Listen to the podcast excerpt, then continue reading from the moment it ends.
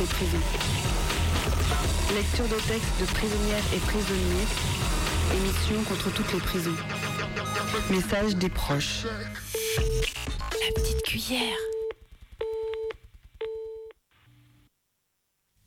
Bonsoir et bienvenue dans cette émission. Salut. La petite Salut. cuillère, émission anticarcérale. Bonsoir. Euh, avant toute chose, on va vous rappeler que euh, dans cette émission, un de nos buts, c'est aussi de faire euh, sortir la parole de l'intérieur. Et donc, si vous êtes à l'intérieur ou si vous êtes proche de personnes à l'intérieur, vous pouvez nous contacter pour faire passer des infos, des témoignages, des messages pour les gens qui sont à l'intérieur. Plusieurs manières pour nous contacter. Tout d'abord, le mail, la petite cuillère tout attaché R-I-S-E-U-P.net, la petite cuillère riseup.net. Vous pouvez aussi nous écrire à Atelier d'écriture, 24 rue du Sergent Blandan, 69001 Lyon. Atelier d'écriture, 24 rue Sergent Blandan, 69001 Lyon. On vous répondra si vous avez envie. On passera votre lettre dans l'émission si vous en avez envie aussi. Et pour nous laisser des messages sur notre répondeur disponible 7 jours sur 7 et 24 heures sur 24, vous pouvez nous appeler au 07 81 35 93 71 07 81 35 93 71.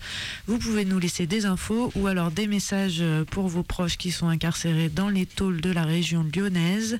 Ils passeront euh, dans l'émission suivante. Notre émission est les premiers et troisièmes jeudi du mois. Euh, Aujourd'hui, de quoi va-t-on vous parler dans la petite cuillère? On va vous parler euh, des baumettes historiques, on va vous parler de grève et de syndicats de prisonniers prisonnières, on va vous parler de la tôle qui rend fou, un témoignage de CRA de Ménil-Amelot, il y aura un communiqué de l'OIP sur euh, la tôle de Grenoble-Vars, une petite rubrique boîte à outils sur l'argent, le travail, les prestations mandats. Et puis, euh, nos traditionnels limes à ongles pour finir cette émission. Euh, je nous laisse commencer avec euh, les baumettes.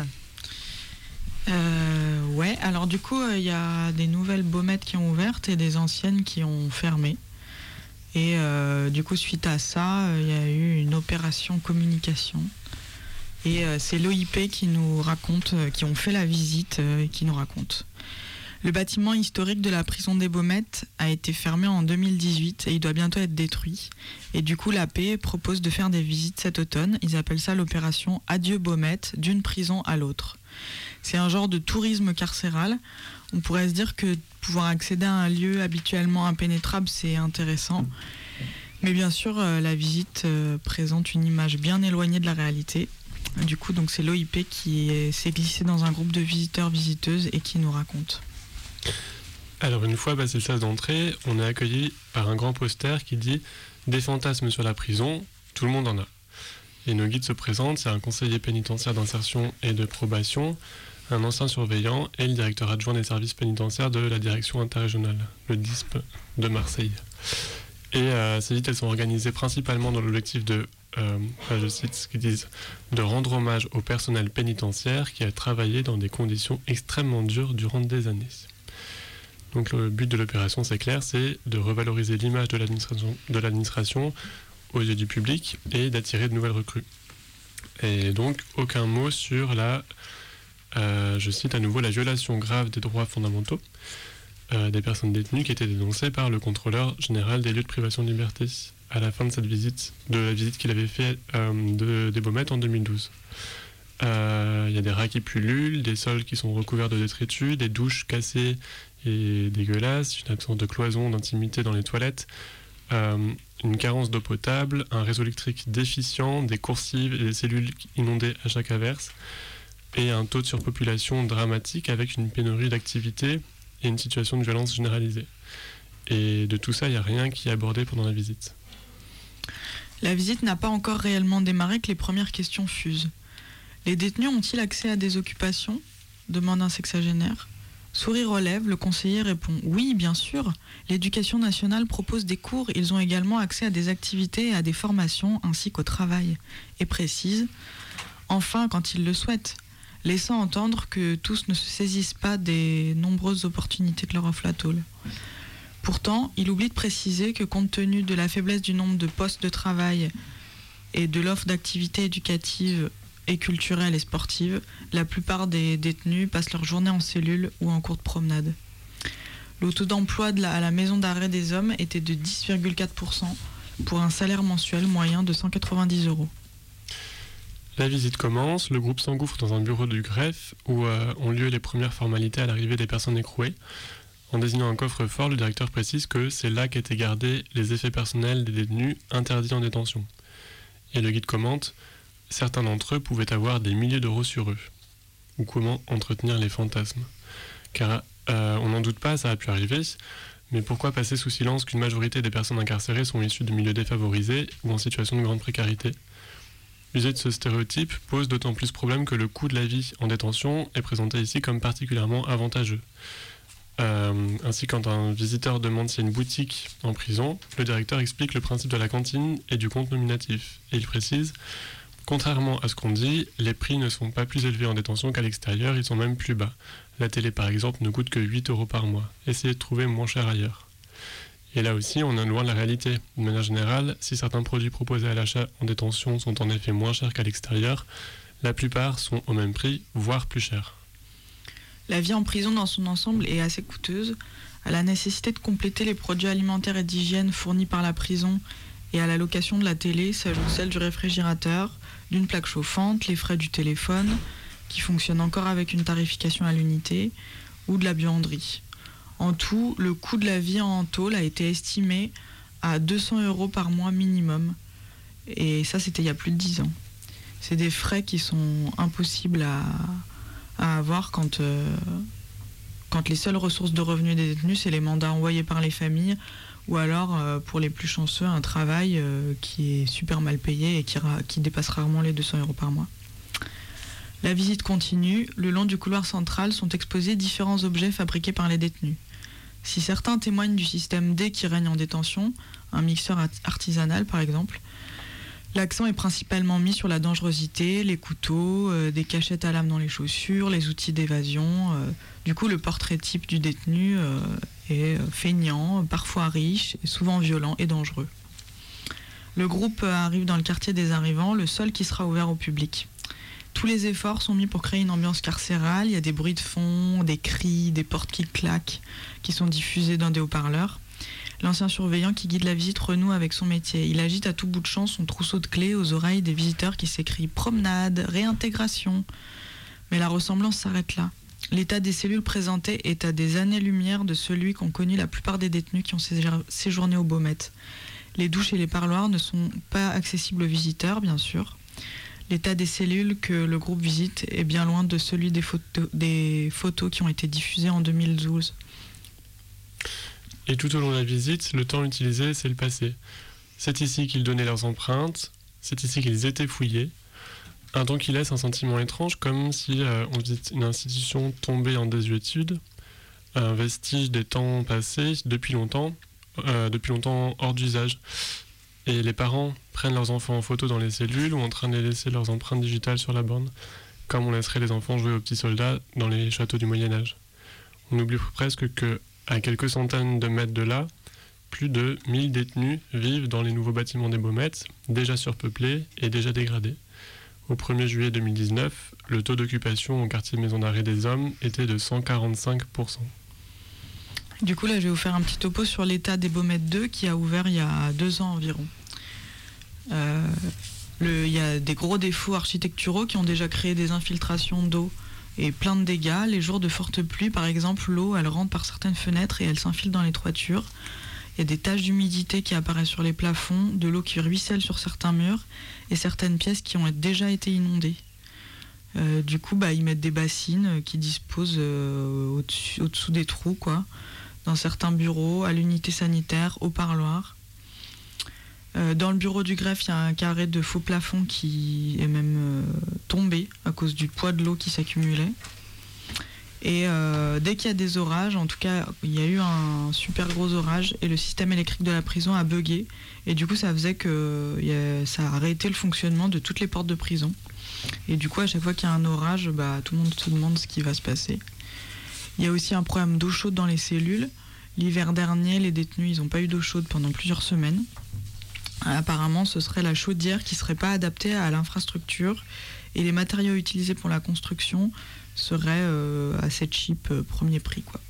Par exemple, dans le, dans le gymnase, un, exemple vraiment euh, criant, dans le gymnase flambant neuf, il y a un mur qui est situé derrière les cages de foot où on doit tirer des ballons dedans, où c'est le but, quoi, qui est éventré parce qu'il a été fabriqué en placo. voilà pour le petit topo sur les baumettes. On continue la grève des et les syndicats de prisonniers? Oui, d'accord.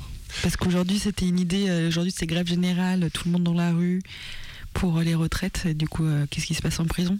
Voilà, c'est le début du mouvement à l'extérieur. On en a beaucoup entendu parler. À l'intérieur, euh, bah, en fait, moi, j'en sais rien, j'en ai pas entendu parler. C'était pas tant pour dire ce qui se passait aujourd'hui à l'intérieur des prisons, c'était plutôt pour revenir sur l'histoire des, grèves et des, des, organisations syndicales parmi les prisonniers et les prisonnières. Euh, ce que je vais vous raconter, c'est issu d'un article euh, euh, de deux sociologues, Joël Charby et Gonal Ricordo, qui s'appelle La grève des prisonniers aux États-Unis. puisque la grève, c'est aussi un mode d'action à l'intérieur des prisons, notamment par l'arrêt du travail, mais aussi parfois des sit-ins, des grèves de la faim, des, refus de retourner en, cellule. en France, on parle souvent, notamment dans l'émission, des grèves de la faim, qui sont en général présentées comme des réactions individuelles plutôt que des mouvements politiques collectifs. Euh, on parle aussi parfois des grèves de matons, notamment on a parlé du gros mouvement qui avait eu lieu en début 2018. Aux États-Unis, on a parlé plus des grèves de prisonniers qui ont eu lieu en septembre 2018 et même deux ans avant, septembre 2016, qui étaient suivies euh, celle-là par un peu plus de 1% des prisonniers prisonnières. Ça fait quand même euh, plus de 24 000 personnes. C'était le plus gros mouvement historiquement aux États-Unis. ces grèves, elles portent sur les conditions et la nature du travail carcéral. Elles sont en général appelées par des associations de prisonniers prisonnières qui sont soutenues et coordonnées par un syndicat de prisonniers. C'est euh, l'Incarcerated Workers Organizing Committee, euh, le comité d'organisation des travailleurs incarcérés, travailleurs incarcérés, qui est elle-même, enfin lui-même, une section du syndicat révolutionnaire International Workers of the World, qui a été créé, la section en 2014. Et l'intérêt de revenir sur la place du travail et du syndicalisme dans l'histoire des mouvements de prisonniers et prisonnières, c'est parce que c'est un enjeu récurrent, le recours à la stratégie syndicale, aux luttes autour du travail carcéral, euh, le recours aussi à des formes d'auto-organisation. Parce qu'aux États-Unis, par exemple, l'International Workers of the World, c'est le, grand syndicat là, il s'intéresse à la syndicalisation des travailleurs et travailleuses incarcérés dès le début du XXe siècle. Et après, beaucoup dans les années 70. En novembre 70, euh, il y a une grève qui dure 19 jours à l'issue de laquelle les prisonniers de Folsom en Californie créent le Prisoners Union. C'est un des premiers syndicats de détenus états-uniens. En 73 aussi, quelques années après, il y a un nouveau syndicat, le North Carolina Prisoners Labor Union, euh, qui compte euh, déjà un an plus tard 2000 adhérents, adhérentes dans 40 prisons des États-Unis. Et euh, de manière plus générale, dans les décennies des années 70, il y a eu plusieurs dizaines de syndicats de prisonniers et prisonnières qui ont été créés à travers les États-Unis. Et puis en Europe aussi, il y a eu le euh, Preservation of the Rights of Prisoners au Royaume-Uni, la Prisoners Union en Irlande du Nord, United Prisoners Central Organization en Suède, le Prisoners Trade Union en Norvège et le Prisoners Labour Union au Danemark.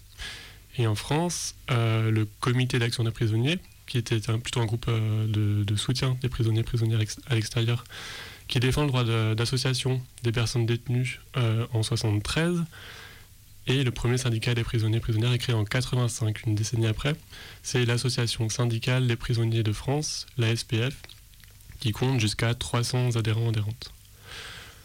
Donc ça se passe surtout dans les années 70, euh, dans un contexte de, forte mobilisation de prisonniers prisonnières, qui sont euh, notamment avec des mutineries régulièrement.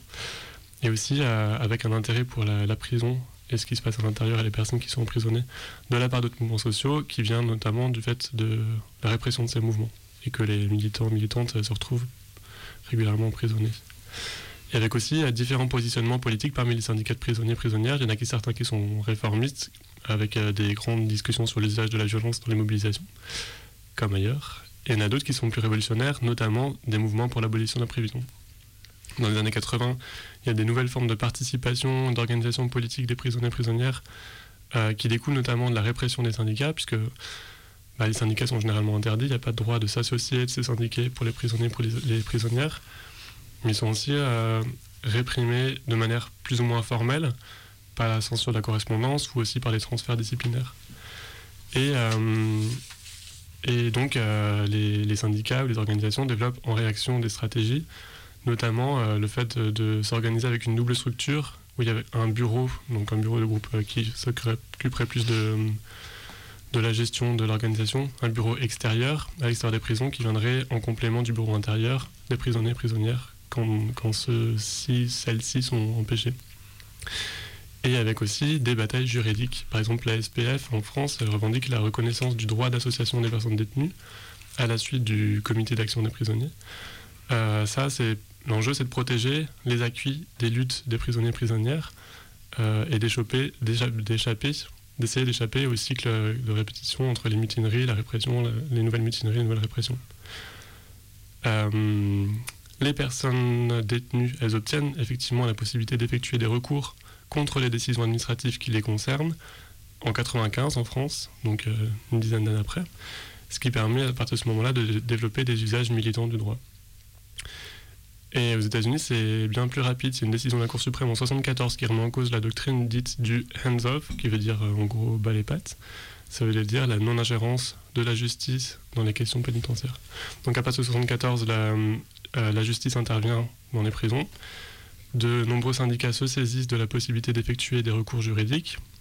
Et en 77, une autre décision de la même Cour suprême exclut les prisonniers et les prisonnières du droit de créer ou de former un syndicat. Donc c'est la fin à ce moment-là de la stratégie juridique des syndicats de prisonniers et prisonnières, et la plupart des organisations s'essoufflent ou disparaissent. Euh, d'où des débats dans les mouvements de prisonniers et prisonnières sur le recours à la stratégie syndicale et sur euh, des formes d'identité collective mobilisées. Par exemple, aux États-Unis, on parle régulièrement de convict class ou de convict race, euh, qui pourrait être traduit comme une classe de condamnés ou une race de condamnés, et qui exprime l'existence d'intérêts spécifiques et communs aux prisonniers aux prisonnières, alors qu'en France, euh, le CAP et ensuite l'ASPF voulaient plutôt inscrire les luttes des prisonniers et prisonnières dans le cadre plus large de l'ouvriérisme, des luttes ouvrières. Donc il y a des tensions qu'il y a aussi à, l'extérieur, entre des formes de respectabilité et de radicalité.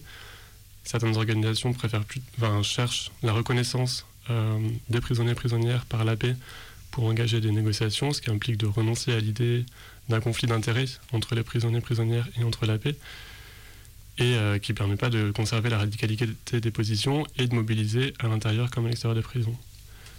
Euh, par exemple, en France comme aux États-Unis, euh,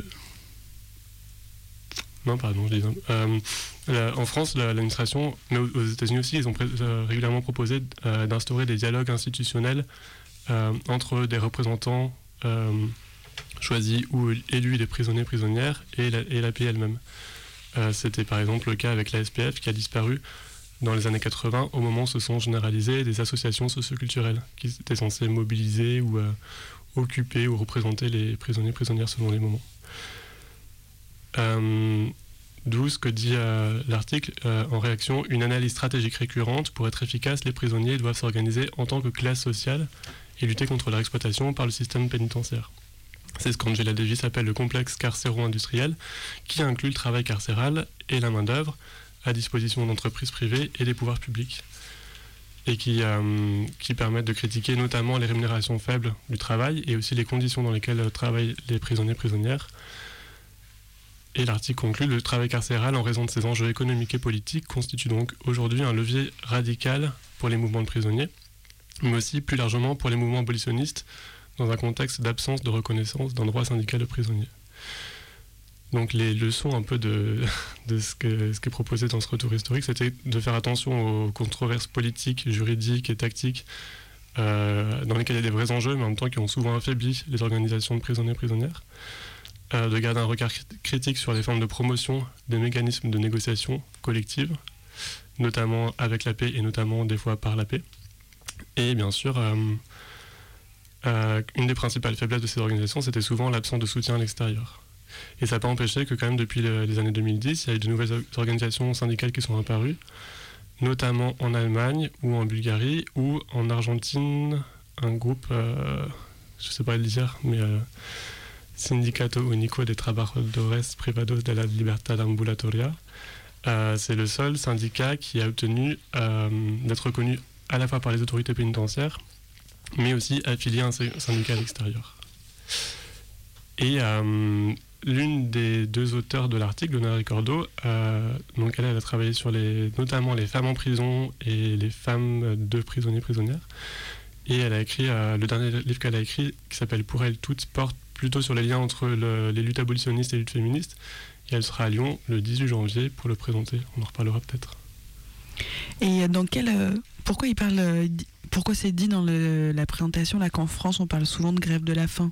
Parce qu'en tout cas dans l'émission on a souvent rapporté des mobilisations de prisonniers, que ce soit juste des blocages, de, de, refuser de remonter en cellule, de refuser sinon de descendre, de, sortir de sa cellule, des choses comme ça. Du coup, je trouve euh, c'est dans l'article vraiment, c'est euh, signifié comme ça? Non, c'est moi, c'est je que quand on parle des, luttes de prisonniers, en fait, on parle pas de lutte, on parle des prisonniers pour dire euh, refusent des choses comme des réactions individuelles comme des trucs qui ne seraient pas des luttes collectives et qui ne sont pas euh, considérés au même titre que les grèves et les organisations syndicales extérieures. Mm.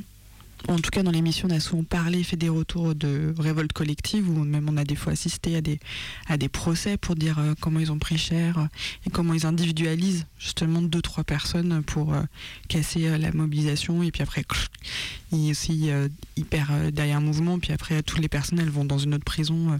donc la, la solidarité, elle ne peut pas continuer. Mais euh, en tout cas, il y a des formes d'organisation en France pour pas faire un antagonisme.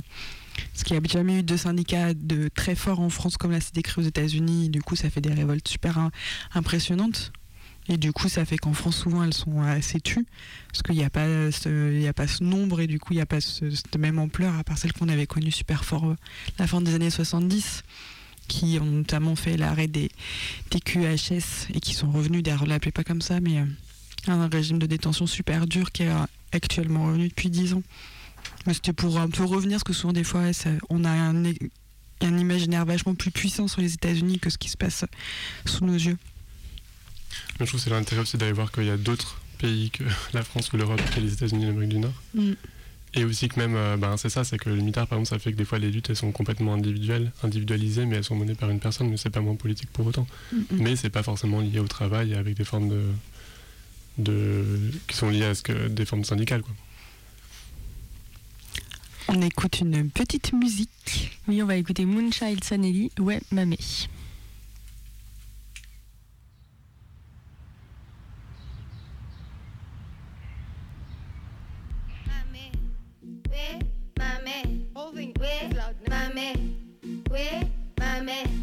Where my man?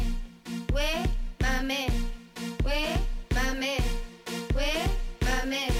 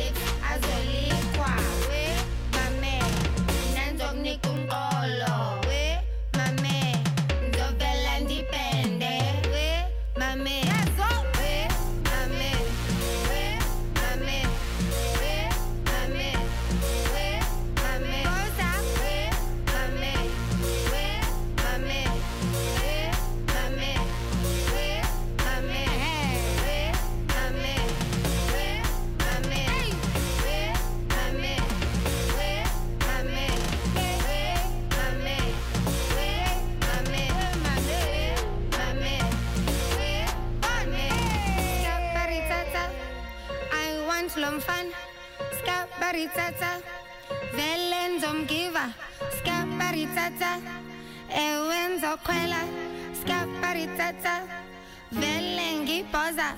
scappari tata. I want lomfana, scappari tata, velen kiva. scappari tata. E wenzo quella, scappari tata, velengi posa. poza.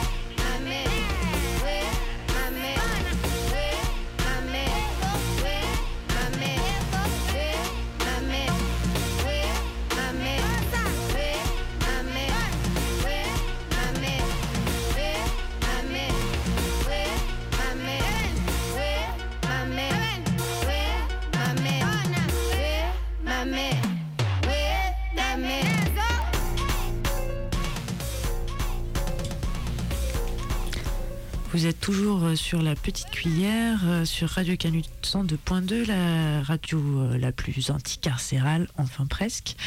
Euh, pour nous contacter. On essaye en tout cas. On essaye. Euh, pour nous contacter, si vous avez des infos à nous faire passer de ce qui se passe à l'intérieur ou autour des tôles, des centres de rétention, de toute forme d'enfermement, vous pouvez nous contacter de plusieurs manières. Vous pouvez nous, euh, nous appeler par mail, ouais, tout à fait. Nous écrire des mails à la petite cuillère la petite cuillère riseup.net. Vous pouvez aussi nous écrire des lettres à Atelier d'écriture 24 rue du Sergent Blandan 69001 Lyon ou nous laisser des messages sur notre répondeur disponible 7 jours sur 7 et 24 heures sur 24 au 07 81 35 93 71 07 81 35 93 71. Vous pouvez aussi euh, sur ce numéro-là laisser des messages euh, pour vos proches qui seraient incarcérés dans euh, la région lyonnaise. Les messages seront passés dans l'émission suivante. Nous sommes là tous les premiers et troisièmes jeudis du mois. Euh, et maintenant, quand la tôle rend fou. Fou folle. Fou folle. J'ai oublié de féminiser. Bon. Eh ben, euh, ouais. Voilà, c'est un petit. Bref. Je vais lire ma feuille.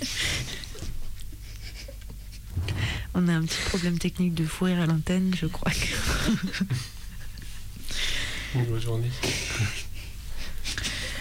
On est souvent plein à se dire ou à entendre d'autres dire que si on allait en tôle, on deviendrait malade.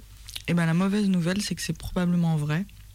Il y a une étude qui, s- une étude qui s'appelle Épidémiologie sur la santé mentale des personnes détenues en prison, qui a été réalisée par euh, le groupe Semka Eval, c'est un bureau d'études euh, quelconque, et qui a montré que 8 hommes détenus sur 10, ça fait 80%, et plus de 70% des femmes incarcérées en France présentent au moins un trouble psychiatrique et la grande majorité en cumule même plusieurs. Il y a des troubles anxieux, des troubles thymiques comme la dépression et ou des troubles psychotiques qui touchent beaucoup plus les personnes enfermées que celles à l'extérieur. Euh, selon l'étude, les taux de certaines pathologies en prison sont même euh, multipliés par 8 ou 10 par rapport à ceux dans la population générale.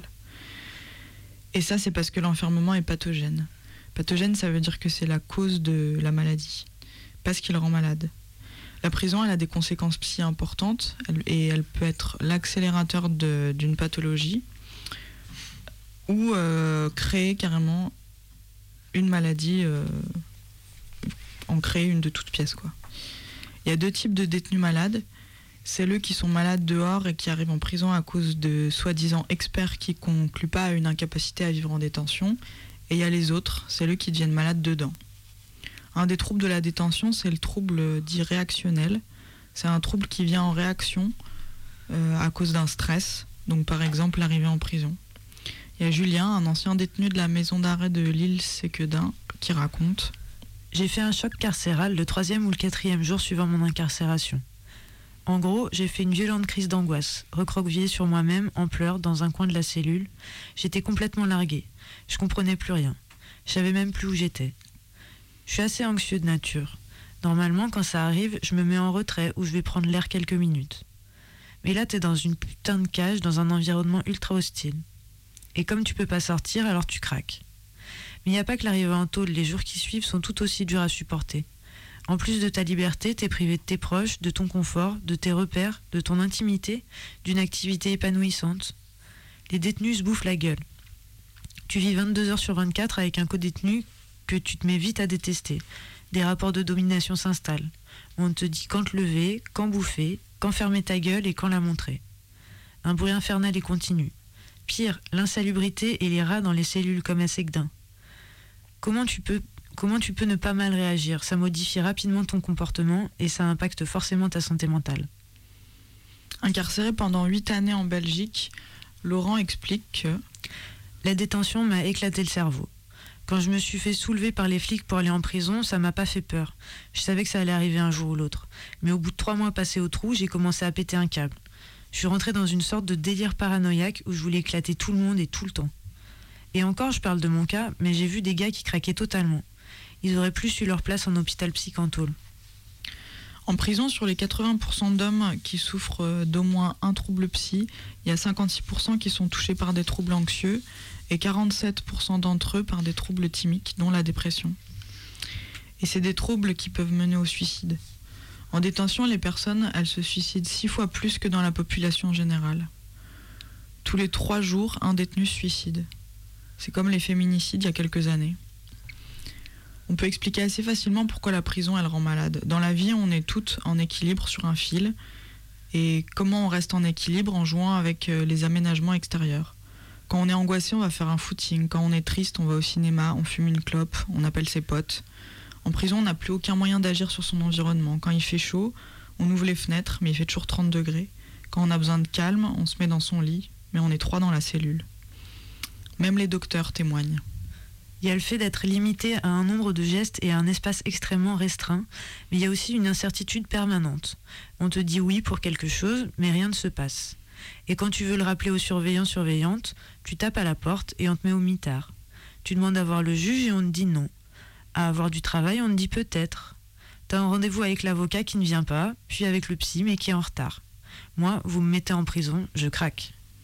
La densité carcérale française, qui était de 117,4% en juillet dernier, soit 71 710 personnes incarcérées pour 61 105 places, ça joue beaucoup sur l'équilibre émotionnel des détenus.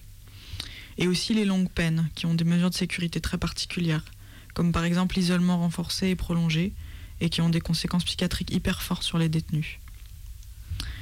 On a parlé des suicides, mais il y a aussi les mutilations. Il y a des détenus qui se lacèrent le corps. Un médecin raconte. Quand une personne en tôle a une angoisse comme l'impression de ne plus exister, ça s'appelle une angoisse déréalisante. On est tellement mal qu'on ne sent plus les limites de son corps, ni de la réalité. Et le seul moyen de retrouver un corps, c'est de dépasser la tension psychique de la détention, de se couper, d'avoir mal, de voir le sang couler. L'enfermement est en lui-même un facteur de risque majeur de déréalisation, nous dit l'étude.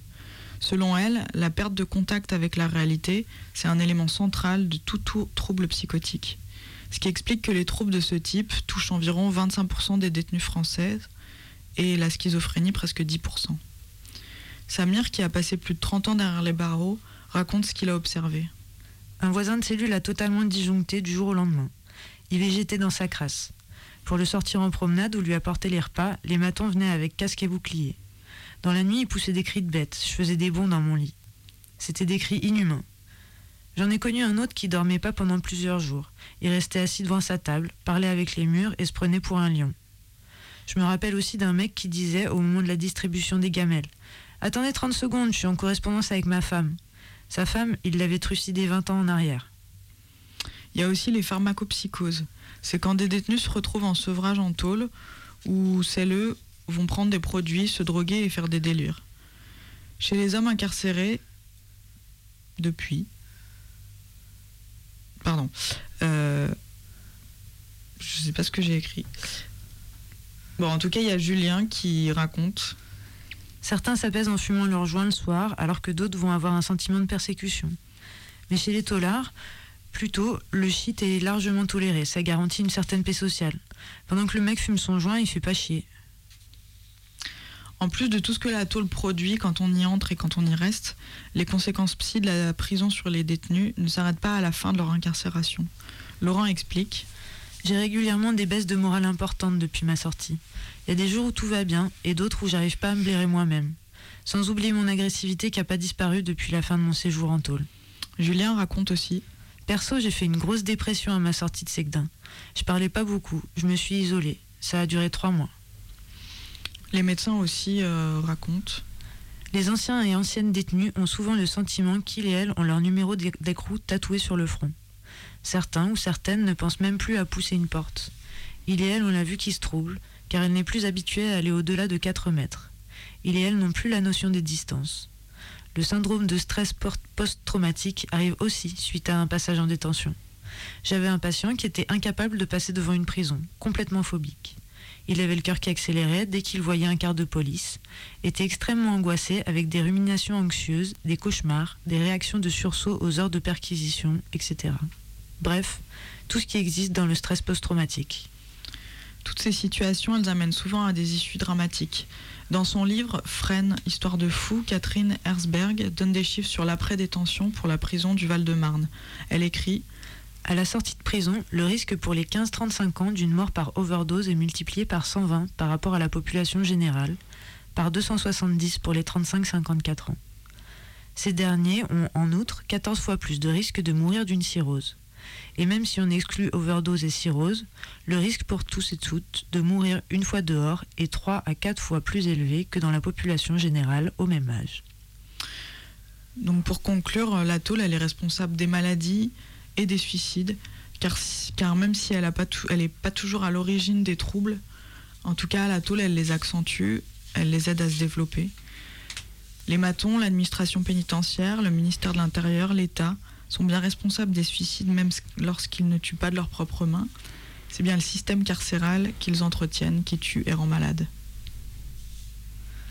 Alors après ce petit, euh, cette petite euh, chronique euh, sur la tôle et la folie, on va vous lire un petit article qu'on a trouvé sur le blog abalecra.noblogs.org il s'appelle La police est raciste, la police est sexiste, témoignage d'une prisonnière dans le CRA de Méline et Lamelot. CRA, c'est Centre de rétention administrative pour celles et ceux qui ne sauraient pas. La police, dans les centres de rétention administrative, comme partout, est raciste. Les prisonniers et les prisonnières des centres de rétention le savent très bien et le racontent tout le temps. Mais les meufs, enfermées dans ces prisons pour étrangères, dont la parole sort beaucoup moins, parlent aussi du sexisme quotidien des flics. Les regards, les remarques. Le pouvoir des keufs dans les sections réservées aux femmes, comme à Ménil-Amelot par exemple, est encore plus oppressant, mais des solidarités se tissent pour résister à la police raciste et sexiste. Dans ce témoignage, une copine prisonnière parle de tout ça, mais aussi de Lofi, qui est présente dans l'écran. Dans son site internet, on peut lire que l'OFI exerce également une mission d'information, de soutien et d'écoute des étrangers dans les centres de rétention administrative. Dans ce cadre, des aides matérielles leur sont apportées afin d'assurer l'organisation de leur départ et faciliter leurs conditions de rétention. Une manière créative pour dire que l'OFI collabore avec la police. L'OFI. La femme de Lofi, parfois, pose des questions bizarres, comme si elle était une inquisitrice. Elle juge les gens trop vite, tu vois. Je pense qu'elle bosse avec les flics. Elle essaie de retirer des infos de nous et tout ça. Elle pose des questions. Pourquoi tu fais ci? Pourquoi tu fais ça? Parfois, les salariés de Lofi prennent beaucoup de temps pour parler avec les gens de n'importe quoi, alors que les autres attendent à l'extérieur pour rien et n'arrivent pas à acheter les cigarettes. La police. Les flics ont beaucoup de mots mal placés. Il y a des filles marocaines. Ils disent T'es sûr que t'es roumaine? T'es sûr que t'es pas une voleuse Il y a d'autres remarques aussi. Une albanaise est venue me dire Je suis mal à l'aise, il y a un flic qui me dit des choses mal placées. Du coup, je suis allée le voir, et lui, tu sais ce qu'il m'a dit? C'est quoi? T'es jalouse? Parce que toi aussi t'en veux de moi? Beaucoup de policiers font beaucoup de remarques sexuelles perverses, surtout à moi parfois. Les conditions de rétention. Hier, il y avait un jeune de 16 ans avec sa mère. Après, il a été libéré. Mais parfois, il y a des gamins de 6 mois, de 8 mois comme ça. Par rapport aux médecins, je suis pas d'accord par rapport à certaines choses. Et la nourriture, il y a des gens qui peuvent pas manger certaines choses mais sont obligés de le faire. Mais l'État, il prend de l'argent pour nous, non? Avec cet argent, il faudrait au moins améliorer les conditions des gens ici.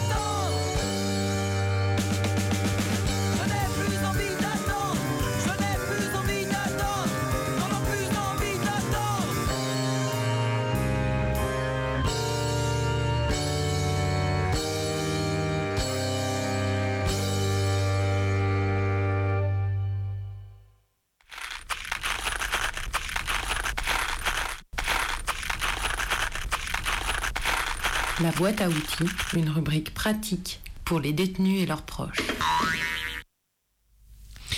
En prison, tout coûte cher.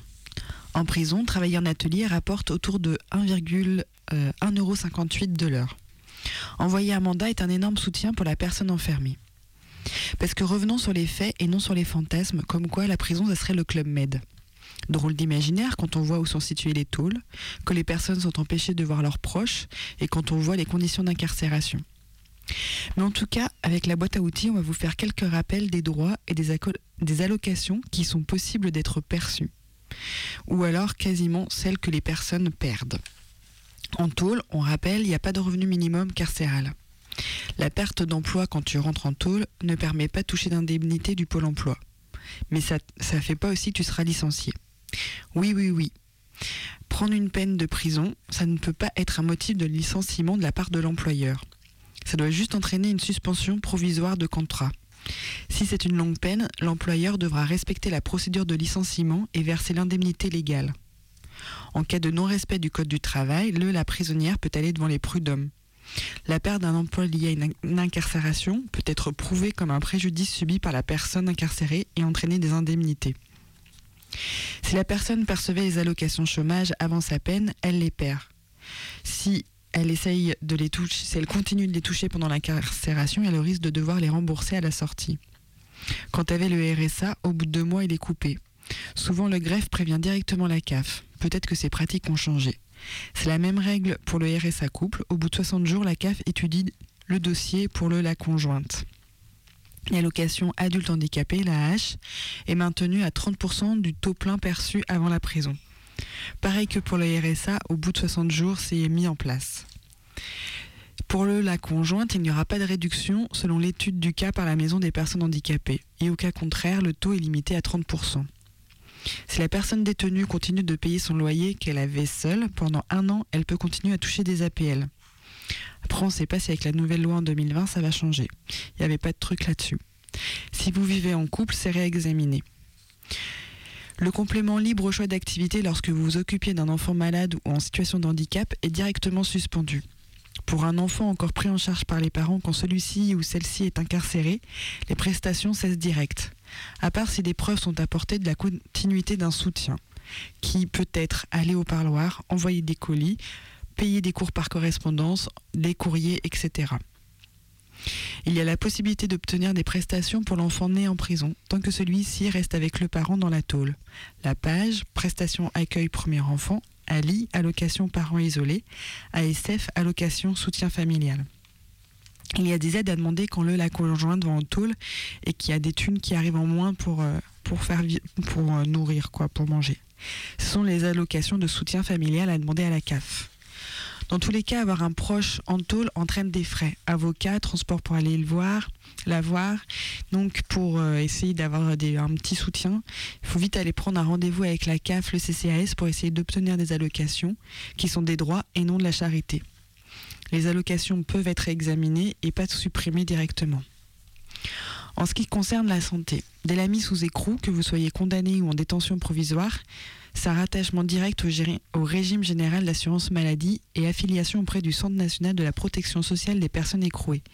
Il n'y a pas de démarche à effectuer auprès de l'assurance maladie. C'est la tôle qui, à l'aide des éléments communiqués lors de la mise sous écrou, se met en relation avec la caisse. Si vous êtes incarcéré, les soins sont organisés par l'administration pénitentiaire et dispensés au sein d'unités de soins. Il n'y a pas de choix du médecin et pas d'obligation à respecter le parcours de soins. Le médecin de l'unité sanitaire joue le rôle de médecin traitant et établit les divers documents d'ordre médical, prescriptions, protocoles de soins en cas d'affectation de longue durée. Pendant toute la durée de l'incarcération, la prise en charge des frais de santé en cas de maladie ou de maternité se fait sur la base des tarifs de la Sécu, avec dispense d'avance de frais.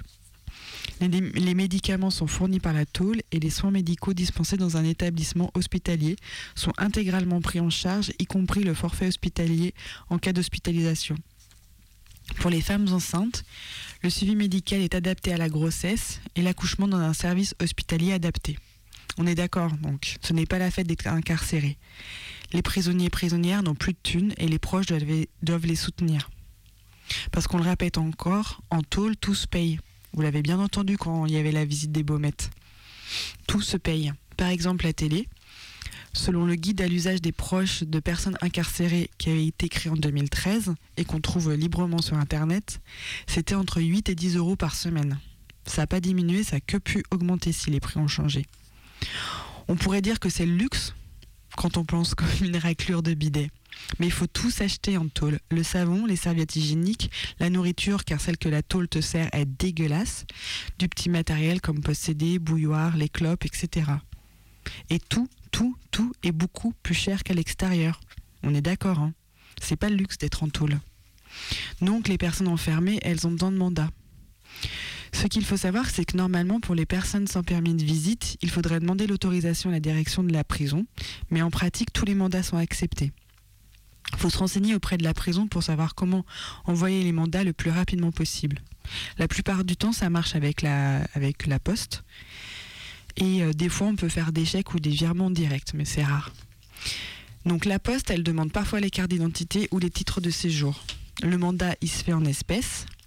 La poste prend des frais d'envoi selon la somme envoyée. 6 euros pour 100 euros d'envoi, 7 euros pour 200 euros, 8,20 euros pour 500 euros, etc. La personne du guichet va vous remettre deux formulaires, l'un que vous gardez pour vous et l'autre pour la personne en tôle pour qu'elle puisse réclamer sa thune. Et attention, gardez bien le formulaire au cas où la tôle veut pas, veut pas donner la thune à- aux proches que vous soutenez et du coup vous pourrez faire réclamation. Ça arrive, c'est pas du bluff. Le la prisonnière peut parfois être suspendue du droit de recevoir sa thune. Donc en fait, si ça se passe ça, et ben vous pouvez justement avec le bon euh, réclamer que vous soyez remboursé. Aussi, des fois, il y a le cas de quand euh, la personne elle est transférée et que t'es pas au courant et que tu as envoyé un mandat en avance et du coup après le mandat est pas réclamé et tu peux réclamer, euh, tu peux récupérer ta thune auprès de la poste comme ça aussi. Pour les sommes en dessous de 200 euros, ça va directement à la prisonnière. Pour les sommes au-dessus de 200 euros, une part du mandat est versée au parti civil et une autre pour le pécule de sortie. Le pécule de, libération, là, c'est un peu c'est euh, du, prorata à chaque somme que le prisonnier ou la prisonnière toucherait, que ce soit par son travail ou par les mandats. Et le maximum, il est, plafonné à 1000 euros. Toute la somme est versée euh, au final sur un livret d'épargne, ça va pas à plus de 1000 euros. hein. Donc, euh, du coup, quand la personne a une libération sèche, elle, elle peut max avoir 1000 euros et pendant, toute cette période, il y a un mois d'attente pour retoucher le RSA, avoir son, la filiation à la Sécu, et- etc. Et pour les mandats, c'est pas mal de se coordonner entre proches si c'est possible euh, de le faire pour savoir combien chacun donne, quand et les besoins euh, de la personne que vous soutenez pour éviter trop de frais ou alors que sinon que ça ça aille pas dans les poches de, de votre euh, de la pote ou du proche que vous soutenez. Au moment des fêtes de fin d'année, donc comme actuellement, le plafond des mandats est doublé. Et si vous voulez en savoir plus, donc euh, tout est réécrit dans le guide à l'usage des proches de personnes incarcérées euh, qui a été écrit en 2013 et qu'on trouve assez librement sur internet. Et dans les différentes aides, vous pouvez, elles sont les allocations, là c'est pas des aides, c'est des allocations. Elles sont possibles d'être remises en place un mois après la sortie euh, pour les personnes. Et il faut savoir aussi que toute personne qui n'a pas de titre de séjour euh, français aura euh, passera dans la merde parce qu'il n'y aura pas l'affiliation à la Sécu et pas d'aide.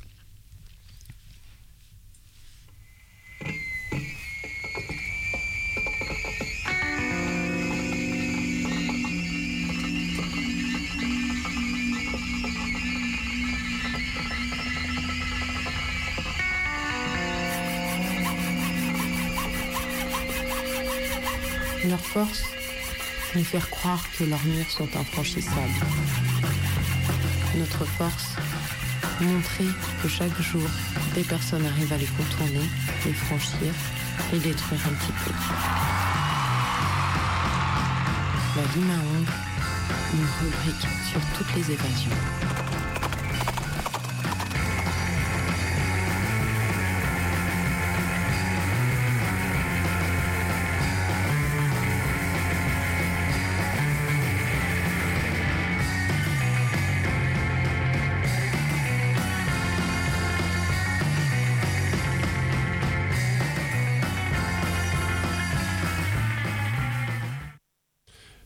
25 novembre, une évasion s'est produite en début d'après-midi au centre pénitentiaire de Nantes. Un détenu placé au quartier pour peine aménagé est parvenu à s'évader.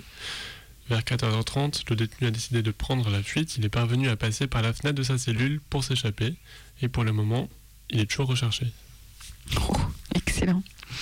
Un détenu du centre pénitentiaire de Toulon s'est évadé de l'hôpital dans la nuit du 25 au 26 novembre en faisant compagnie à son escorte pénitentiaire.